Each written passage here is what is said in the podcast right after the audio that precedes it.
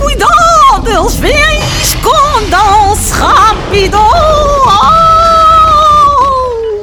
Então, estão a sobreviver, miguxas? O que é que se anda a passar durante este confinamento, hein?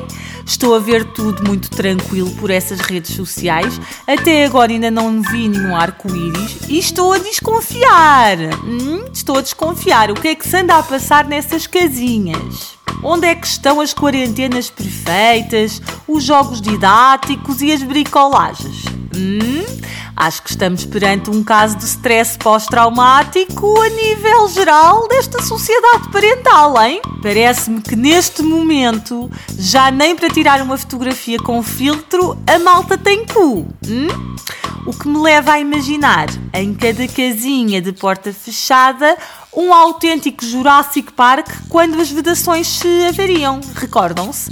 Ou seja, os filhos transformaram-se em autênticos dinossauros e neste momento são eles que mandam naquela m toda. Certo ou errado? Se na primeira quarentena havia o fator novidade, em que a pessoal conseguia convencer os filhinhos a participar naquelas fotos altamente farsolas de isto vai tudo ficar bem e estamos todos super felizes com este tempo em família e neste momento estão apenas a tentar sobreviver com criaturas maléficas à solta em casa. Verdade ou mentira? Hum? Vá, amigas, podem ser sinceras, vocês já sabem que eu não estou aqui para vos julgar.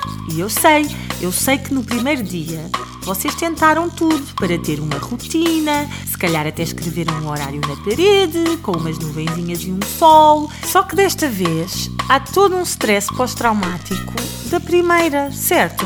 E os primeiros dias, as primeiras 24 horas de quarentena, trazem aquele sofrimento que nós passámos o ano passado. Epá! E não temos força.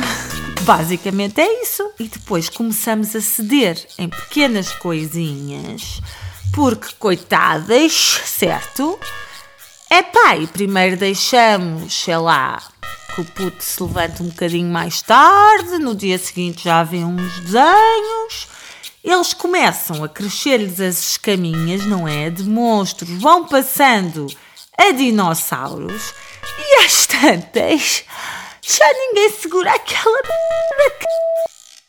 Eu acho que eles até deixam de saber fazer coisas simples, como por exemplo comer com talheres. Estão a ver? Uns autênticos animais. E depois de nós tentarmos, sei lá, 50 vezes, estão a ver? Às tantas a malta desiste. Epá, e é o salve-se quem puder. É andar pela casa, fugir de divisão em divisão e os putos a perseguirem-nos como se nos fossem comer. Atentem nos sons que eles fazem. Acreditem ou não, o meu filho já me respondeu uma pergunta com um grunhido. Estão a ver? Do género: Queres bolacha? Resposta: Portanto, qual é o passo seguinte? Qual é? Comerem-me! Milfonas, recordam-se daquela cena do Jurassic Park original, claro, de 1993, acho eu. Não é daquele dos jovens, é do original. Para nós, milfonas verdadeiras que nasceram nos anos 80, hein? Em que o dinossauro está com um ar muito fofinho e de repente abre umas merdas que parecem asas e espela uma tinta que deixa o. que o deixa cego ao senhor. Recordam-se? Muitas vezes eu sinto-me exatamente nessa cena a falar com eles. Eu penso, olha que fofinho e cooperante está o meu filho neste momento. Vou dar-lhe uma indicação. Ele de repente passa-se e dá-me uma resposta que me deixa completamente incapacitada na minha capacidade de ser mãe. Passa redundância. Portanto, fica autenticamente cega com aquela tinta na vista. Prestes a falecer. E depois o que é que me resta?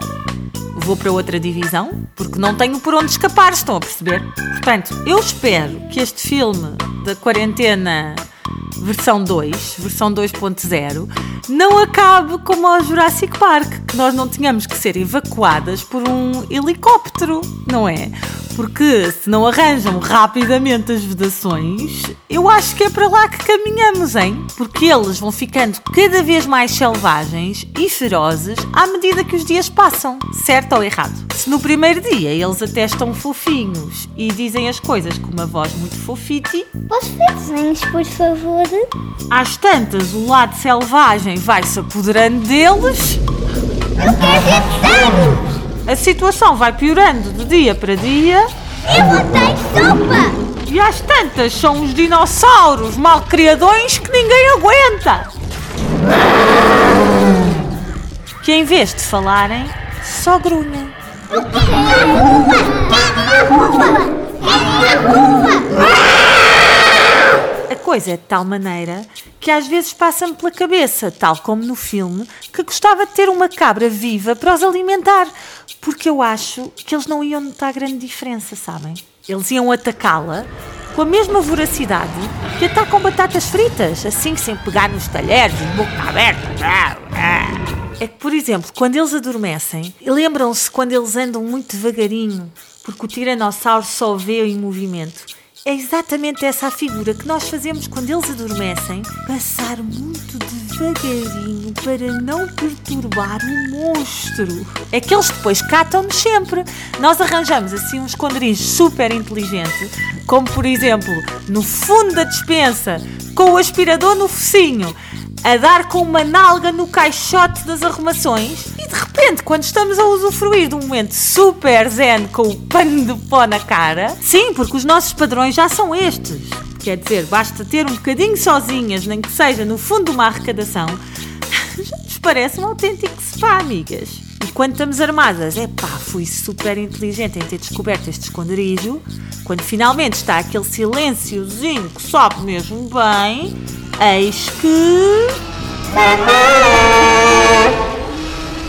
Daí, queridas, sobrevivam, amores. Muito boa sorte nessa luta pela sobrevivência. Estão ouvindo o riso maquiavélico, né? É monstro que está por aí! Beijos, meus amores. Amo vocês.